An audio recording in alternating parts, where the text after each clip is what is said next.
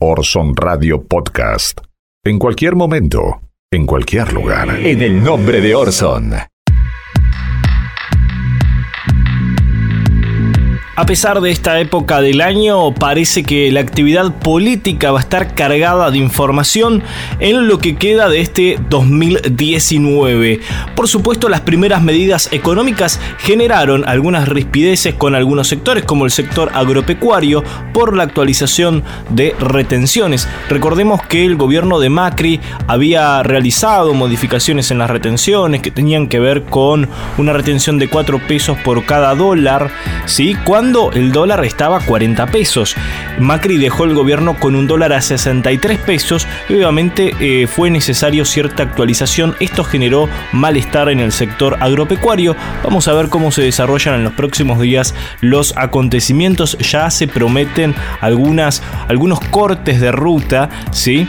Eh, y además también hubo medidas que tienen que ver con las tarjetas de crédito, con las compras en el exterior, que va a haber un recargo cercano al 30 según informó el, eh, ministro del Interior, el jefe de gabinete, perdón, eh, Santiago Cafiero. Por su parte, los medios de comunicación empiezan a reeditar lo que fue el conflicto agropecuario del año 2008, ¿no? Ya sus notas, sus portadas, su tinte, su carga emocional que empiezan a volcar en sus medios, tratan de reeditar aquel viejo conflicto agropecuario, ¿no? Como diciendo, bueno, miren lo que votaron, volvió esto, ¿no? Cuando en realidad la medida eh, tiene que ver con una simple actualización, ¿no? Por supuesto, iba a generar este tipo de respuestas, pero es necesario, claramente, un esfuerzo de este sector, que es el que más ganó en todos estos últimos años, para poder equilibrar las cuentas del Estado. El ajuste ya se hizo durante el gobierno de Macri con los sectores más populares, ¿sí? con los sectores medios y más populares. Por eso suena realmente ilógico, ¿no? Nadie saltó, nadie eh, se enardeció tanto como cuando le aumentaron la luz un 3000%, el agua un 4000%, sumas realmente exorbitantes. Sin embargo, los medios estuvieron muy calmos, muy quietos en esas ocasiones, y ahora que el sector agropecuario le aumenta un 9%, un 12% las retenciones, salen con los tapones de punta, ¿no? Y parece un reclamo nacional de cómo le van a aumentar al campo las retenciones, cuando le aumentaron a las pymes, le aumentaron a cada una de las personas eh, de consumo residencial, le aumentaron la luz un 3.000, 4.000%, el gas, el agua, los impuestos. Ahí nadie saltó como en esta ocasión cuando aumentaron un poco las retenciones. Algo realmente paradójico y para analizar, ¿no?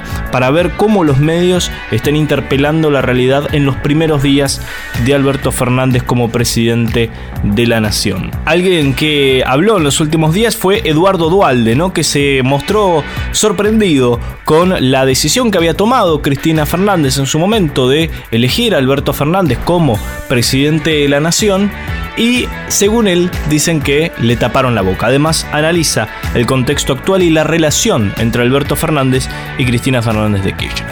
También intentan desestabilizar la relación que hay entre la vicepresidenta y Alberto Fernández.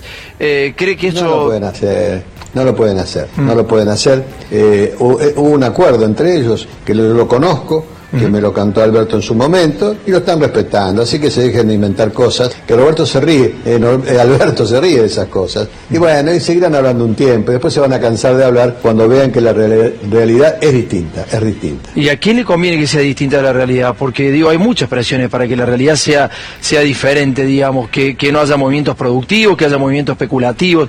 ¿Quiénes son los que están atrás de eso? Lo de siempre, los de siempre, lo de siempre, lo de siempre, lo de siempre. Cuando Cristina elige a Alberto, y me preguntaban ustedes, ¿qué dije yo? Me parece un error porque Alberto no lo conoce nadie.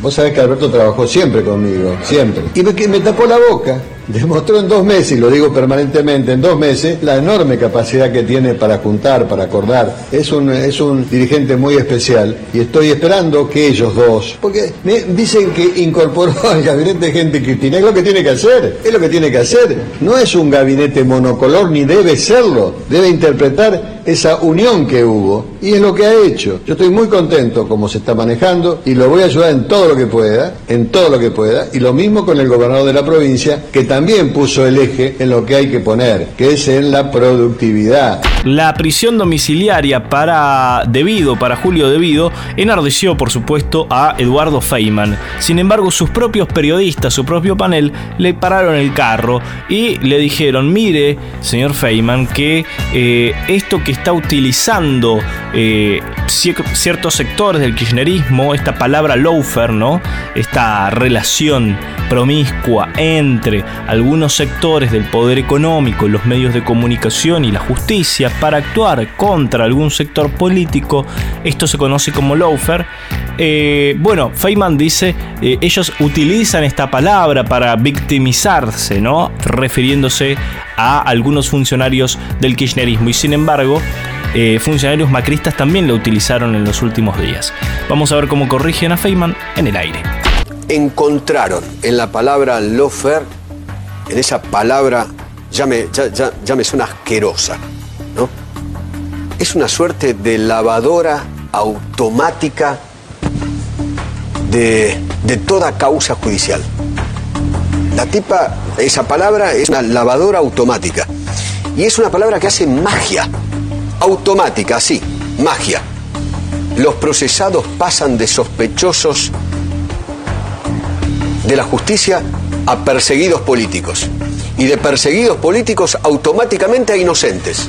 Es maravilloso. Yo en los casos de y Barata. Es genial. Yo en estos casos, Edu, que estamos viendo acá y que le dice Graf, no veo que haya ningún tipo de alegoría al ofere. No sé. Son tiempos, son plazos, son dos años. Yo te, estoy hablando, yo te estoy hablando. Se está institucionalizando esa, eso, eso se usa para Cristina, para toda la banda esa. Se, usa para eso. Sí, lo usó Laura Alonso también. Nadie robó nada, nadie hizo nada, solo se los persigue porque sí y son inocentes. Es una cosa. Pero eso lo usan todos los políticos. Es muy impresionante. ¿Vos viste el tuit de Laura Alonso el otro día? Muy Dijo que era víctima de la oferta. El periodista Jorge Fernández Díaz y su equipo, desde Radio Mitre, no pararon de destilar odio en los días posteriores a la asunción de Alberto Fernández, reeditando eh, viejas antinomias, ¿no? De la República Argentina, peronismo, antiperonismo, una grieta enorme y una herida que sangra por las venas, por los poros de Jorge Fernández Díaz. Vamos a escucharlo. ¿Va a haber una vez más adoctrinamiento en las escuelas? ¿Un culto a la personalidad de, de, Perón a, Cristina Kirchner? ¿O no? Bueno, también tengo culpa de un gobierno que no quiso dar una batalla cultural en ese terreno. Sí, es realmente un grave problema de Grave problema, ¿no? de no meterse en eso, ¿no? Exactamente. A la currícula, discutir. Ojo, hay que, no es tarea de un solo gobierno, ¿eh? No, claro. esto viene de hace décadas. Claro. Eh, después se preguntan por qué votan algunas personas al kirchnerismo. Hay un adoctrinamiento de hace, desde 1986, 87, muy fuerte, muy fuerte. ¿Va a cejar esto? ¿Va a terminar esto o no? con ese personaje machista, militarista, ese varón argentino. No, es macho, yo me acuerdo en la, época de Perón. peronista, vos la escuchabas cantando esa marcha. yo no me canso de repetirlo. ¿Qué tiene que ver eso con el feminismo del kirchnerismo? Puso una marcha machista, combatiendo al capital. Además. Todos unidos triunfaremos siempre. Un grito de corazón, viva Perón, viva Perón. Viva Perón, pero uno lo podría explicar en, el, en los 40 los 50. Lo raro es la extensión de eso, la, vida que tiene, ¿no? Por supuesto. Eh, el Perón, gran conductor, sos el primer trabajador, ¿no? Eh, algo que huele a, viste, a naftalina. A naftalina y eh, además mesiánico, Por ese gran argentino, canta, que, eh, que logró, que trabajó sin cesar para que reine en el pueblo el amor y la igualdad eh, porque la Argentina grande con que, con San Martín soñó es la realidad efectiva que debemos a Perón. Es muy grosero seguir cantando esto. Pero el énfasis con lo que lo cantaban algunos. Hoy vi que entró un, ministro y era ovacionado, le cantaban la marcha peronista por todos, por todos los empleados del ministerio eran, eran peronistas. Y eso demuestra también que esa marcha musicalmente tiene algo extraordinario, porque... Tiene algo religioso, tiene- ¿no? De porque la- el religiosa. radicalismo es fuerte, pero adelante radicales, pero no... no ¿Vos no, sentías no que esa no, gente no. primero estaba anestesiada, que no, eh, no sabía lo que estaba cantando, es decir, que no, no, no... Pero no- muchos saben, ¿eh? ¿no? Eh, pero la verdad es que... eh, Y bueno, ¿no? ¿qué le vamos a hacer? Jorge Fernández Díaz y muchos periodistas evidentemente poco han hablado de cómo ha evolucionado el país en términos económicos y en términos sociales, ¿no? Únicamente se reducen a hablar de cuestiones mínimas, de cuestiones eh, que tienen que ver con una cuestión de formas, si se quiere, y nada o poco hablan acerca de cómo deja el país Mauricio Macri después de cuatro años de gobierno. El sitio eh, de noticias internacionales, el sitio Nodal, eh, hizo un reconto interesante de algunos de los índices que más preocupan, ¿no? Que tienen que ver con una comparación de cómo recibió el gobierno Mauricio Macri y cómo eh, lo está dejando, cómo lo dejó eh, ahora que asumió Alberto Fernández. Por ejemplo, el Pro- Producto Bruto Interno medido eh, a precios constantes sufrió una caída del 5% en el acumulado 2016-2019. El PBI per cápita se desplomó un 8.8%, ¿sí? El PBI medido en dólares se desplomó un 25.6%, en términos per cápita un 28.6%, ¿sí? En comparación con el periodo anterior, ¿no?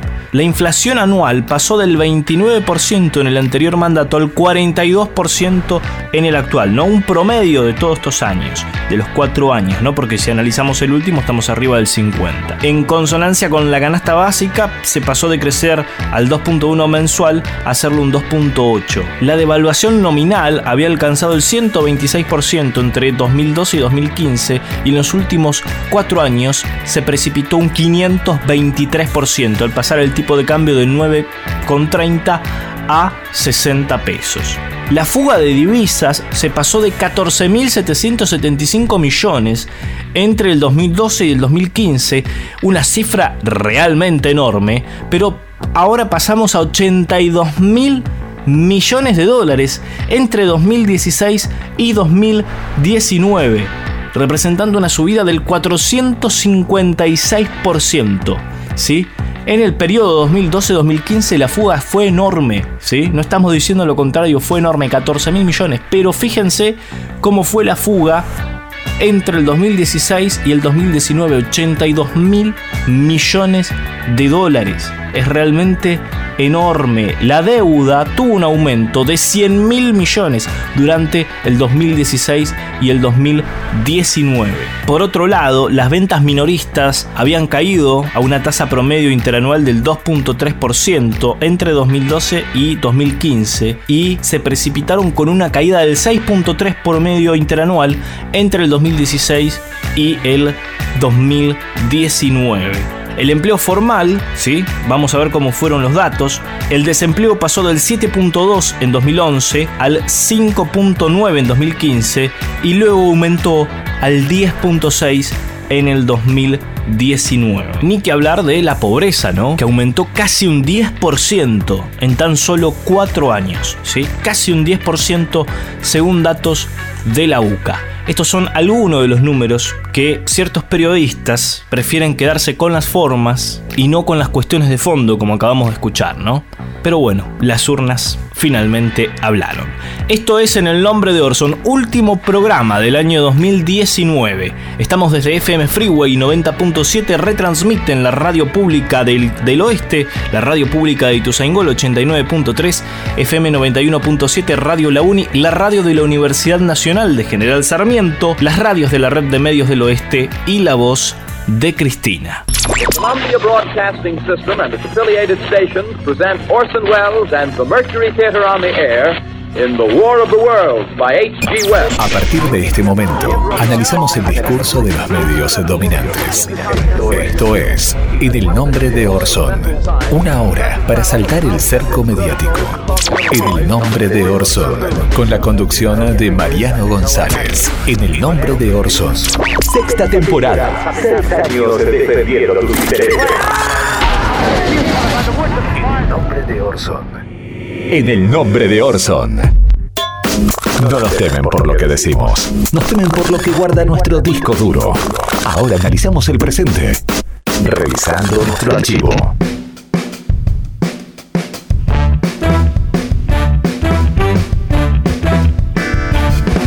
En los últimos días, como hablábamos al principio del programa, el gobierno oficializó suba en retenciones al sector agropecuario. Ahí está diferenciada, ¿no? Dependiendo de cuál es el, producto que hablamos, hay diferentes tipos de retenciones. En el año 2018, el gobierno de Macri también realizó alguna suba de retenciones y Alfredo de Angeli, un reconocido ruralista de Entre Ríos, eh, diputado de Cambiemos, defendió la medida, ¿no? En ese caso defendió la medida porque había que poner el hombro. Un año después, Alfredo de Angeli cambió de idea. Vamos a ver qué es lo que decía en el 2018. Lamentablemente tuvimos que llegar a poner las retenciones porque tenemos un país quebrado. Tenemos un país quebrado, pero son muchos, no solamente el campo, muchos producciones exportadoras van a pagar retenciones. Son 11 mil millones de pesos que se va a recaudar. Tenemos 15 mil de, intereses, así que decirle a muchos que por ahí dice que se va a resentir, se va a resentir la Argentina, no. Vamos a escuchar al Alfredo de Angeli actual, que en realidad lo único que se hace es actualizar esa medida que él defendió en el año 2018. Es la actualización, ¿sí? Porque antes tenía un dólar de 40 pesos, ahora tiene un dólar de 63. Una herencia del gobierno del cual él formó parte. Vamos a escuchar lo que dice ahora. La verdad que, que no, no, no, el campo no tolera, la verdad que esto va a resentir la producción, lo único que van a sacar es resentir la producción, va a haber menos inversión. Las retenciones en un país federal no deben existir, para eso hay otros impuestos como el impuesto a la ganancia. Esto lo que hace es resentir más a la producción, ya la vivimos a esto. Ahí estaba, Alfredo de Angeli. En el nombre de Orson. Dejamos para este momento las frases que dejó el macrismo, ¿no? Las frases que dejó el macrismo en estos últimos cuatro años. Y vamos a comenzar con Laura Alonso, que aparece en otra oportunidad más adelante. En este caso sobre las causas de corrupción. Laura Alonso, recordemos, la titular, la ex titular de la Oficina Anticorrupción que llegó a ese puesto por decreto, porque ella no podía acceder a ese puesto. Bueno, vamos a ver cómo actuó Laura Alonso desde su oficina. Las causas de corrupción que comprometen al gobierno. En este momento no estamos creyendo en ninguna de esas causas. No creyó en ninguna causa que involucre al gobierno. La titular de la Oficina Anticorrupción, ¿no? Quien debe velar justamente por estos casos eh, y vaya si hubo denuncias de corrupción durante el gobierno de Mauricio Macri. Bueno, no creyó en ninguna. Vamos a escuchar a Pablo Abeluto, que ocupó el cargo de secretario de Cultura durante el gobierno de Macri. Estuvo muy orgulloso, ¿saben de qué? De despedir gente. Lo escuchamos. Yo llegué a un ministerio como el de Cultura, tuve que despedir 1.600 empleados. Y tuve que despedirlos. Y lo pude hacer, porque tuve el coraje y la audacia. Uno de los acontecimientos más importantes del gobierno de Macri, más terribles, fue el hundimiento del Ara San Juan, ¿no? Ese submarino que ha dejado un tendal de muertos.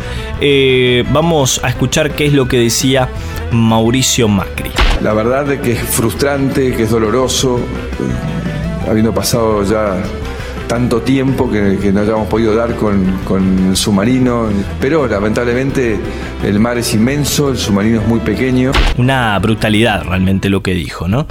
Vamos a escuchar ahora al filósofo Alejandro Rosichner, que tiene, tenía despacho en Casa Rosada. Él en muchas ocasiones dijo que no sabía muy bien para qué estaba, pero cobraba un sueldo. Esto decía Rosichner, dijo que el gobierno de Macri fue el mejor gobierno que hemos tenido. Pasando algo inédito, un cambio increíble, novedoso, que sea el mejor gobierno que hemos tenido, vos y yo vivos, al punto tal que ni siquiera lo hubiéramos creído posible. No importa eso, desconozcámoslo. Y una vez le preguntaron a Laura Alonso qué pasaría si reencarnara en CFK.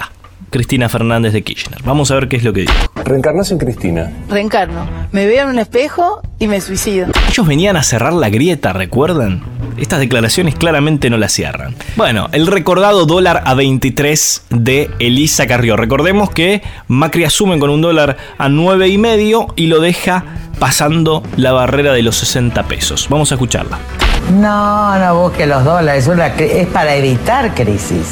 ¿Y eso está bien Es explicado? para decirles a estos oportunistas, para- la gente no vaya a cambiar, va a quedar en 23, ahí va a estar, que es el dólar conforme inflación.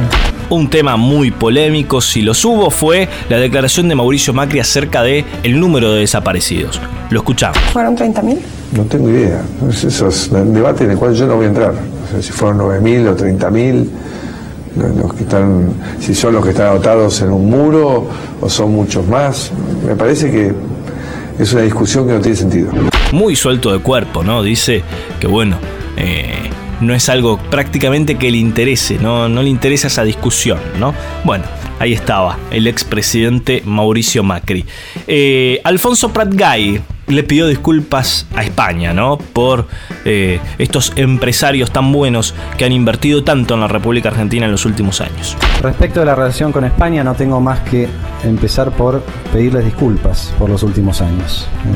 Eh, yo sé todo lo que han sufrido eh, los capitales españoles en Argentina. Una de esas inversiones fue en aerolíneas argentinas, ¿no? El dueño, el dueño de la empresa española que controlaba aerolíneas argentinas terminó preso en, en- en España, ¿no? Terminó preso. Bueno, Marcos Peña, y muy contento con una decisión de su gobierno, que fue poner animales en los billetes. Lo escuchamos. Para mí una de las cosas chiquitas pero simbólicas más lindas que hicimos es eh, poner animales en los billetes. ¿Sé por qué? Es la primera vez en la historia argentina que hay seres vivos en nuestra moneda nacional. Bueno, la relación de Cambiemos con la educación. Vamos a escuchar primero a Mauricio Macri, que en algún momento dijo que algunos chicos tienen la desgracia de caer en la educación pública. cual marca también otro problema de fondo, que es la terrible inequidad entre aquel que puede ir a una escuela privada versus aquel que tiene que caer en la escuela pública. Bueno, para Vidal, los pobres no van a la universidad. La escuchamos.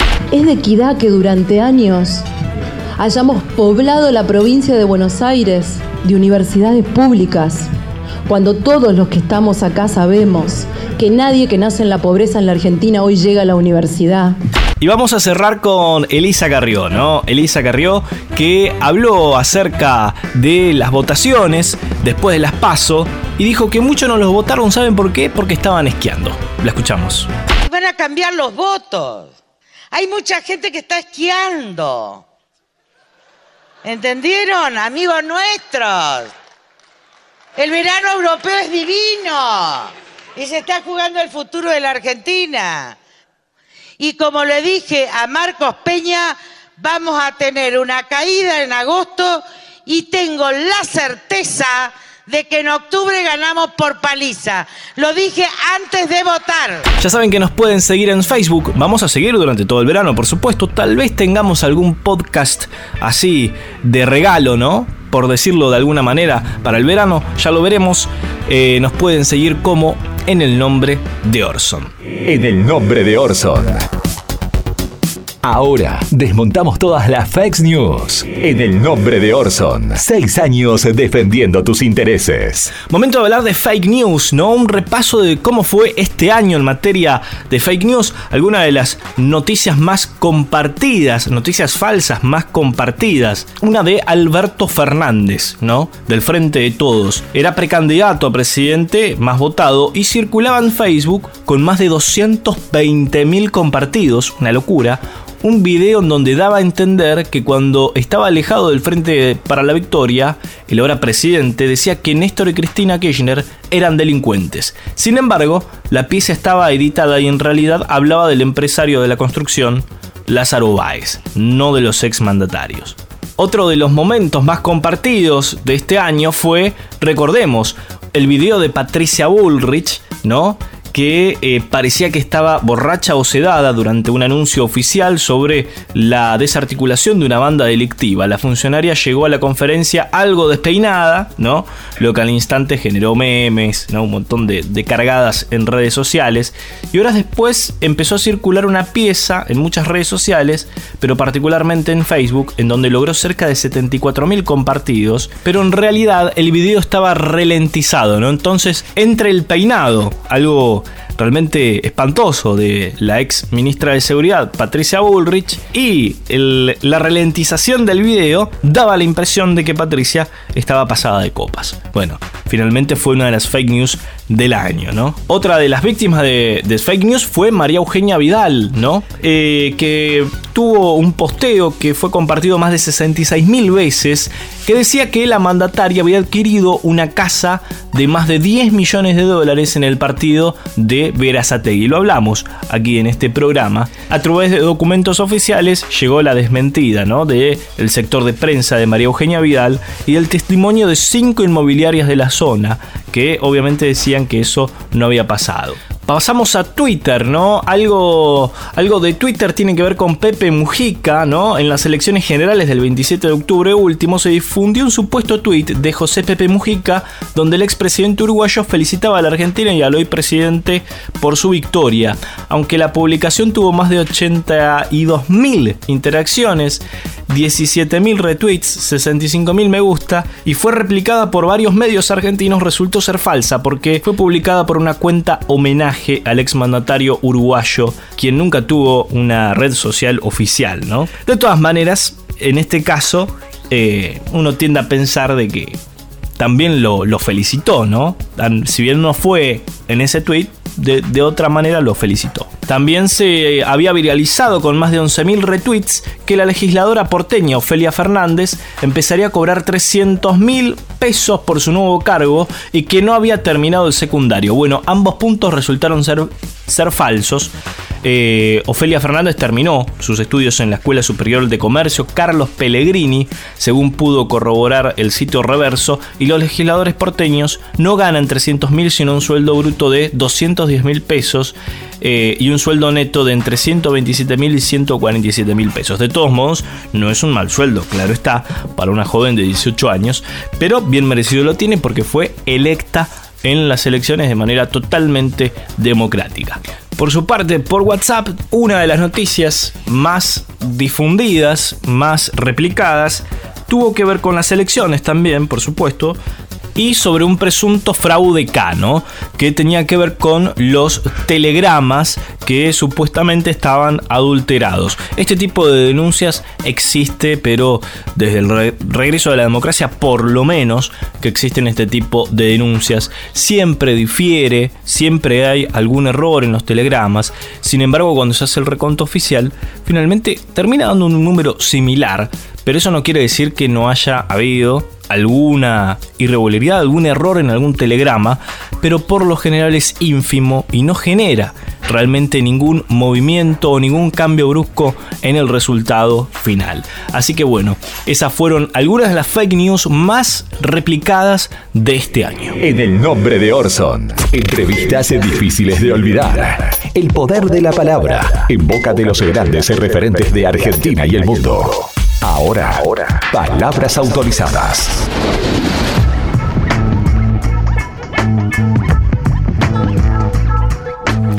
Momento de reflexionar, de sentarse en el sillón. Eduardo Galeano nuevamente en nuestro sillón y en este caso reflexiona sobre los medios de comunicación con una frase que quedó para la historia. Son grandes medios de comunicación que confunden la libertad de expresión con la libertad de presión y que han sido definidos con mano maestra por algún anónimo que en un muro escribió, nos mean y los diarios dicen llueve. El mundo está organizado de tal manera que tenemos el derecho de elegir la salsa con la que seremos comidos. Eh, dicen que es un mundo democrático, pero yo me pregunto hasta qué punto es democrático un mundo donde la soberanía se ha convertido, la soberanía de los países se ha convertido en un objeto de museo. El organismo que, que gobierna a los gobiernos en el mundo de hoy, el Fondo Monetario Internacional, está dirigido por cinco países y, y- y da las órdenes a, a- casi todos los países del mundo. Podemos hablar de un mundo democráticamente organizado cuando el mundo depende de tres organismos no democráticos que toman las decisiones en lugar de la humanidad. Ellos velan por la paz mundial, velan por la paz mundial, pero son también los cinco principales fabricantes y vendedores de armas en el mundo. Estados Unidos, Inglaterra, Francia, Rusia y China. Los cinco principales fabricantes de armas en el mundo son los que tienen a su cargo nuestra paz. Así nos va. En el nombre de Orson.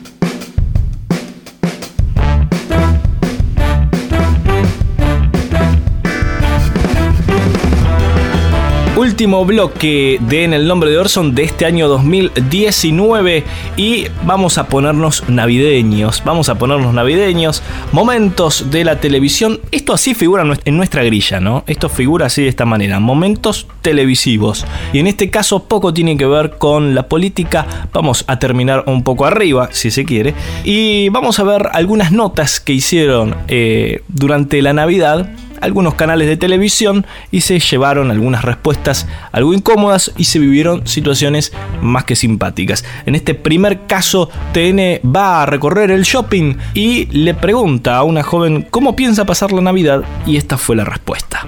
¿Tienen todo para el arbolito? No, no tengo nada en realidad, por eso estoy acá.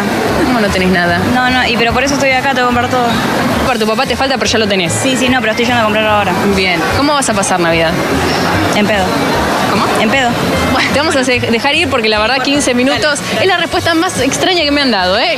y la menos políticamente correcta que me han dado también. Y en una recorrida similar le preguntan a un niño por la Navidad en un shopping también y pasaba lo siguiente. Venga, venga, amigo. ¿Cómo te va? ¿Cómo es tu nombre? Simón. Simón, eh, ¿le escribiste cartita a Papá Noel este año? Eh, no, porque, es, porque, porque mi familia es judío. Ah, bueno, ahí se va Simón entonces que no festeja hoy la Navidad.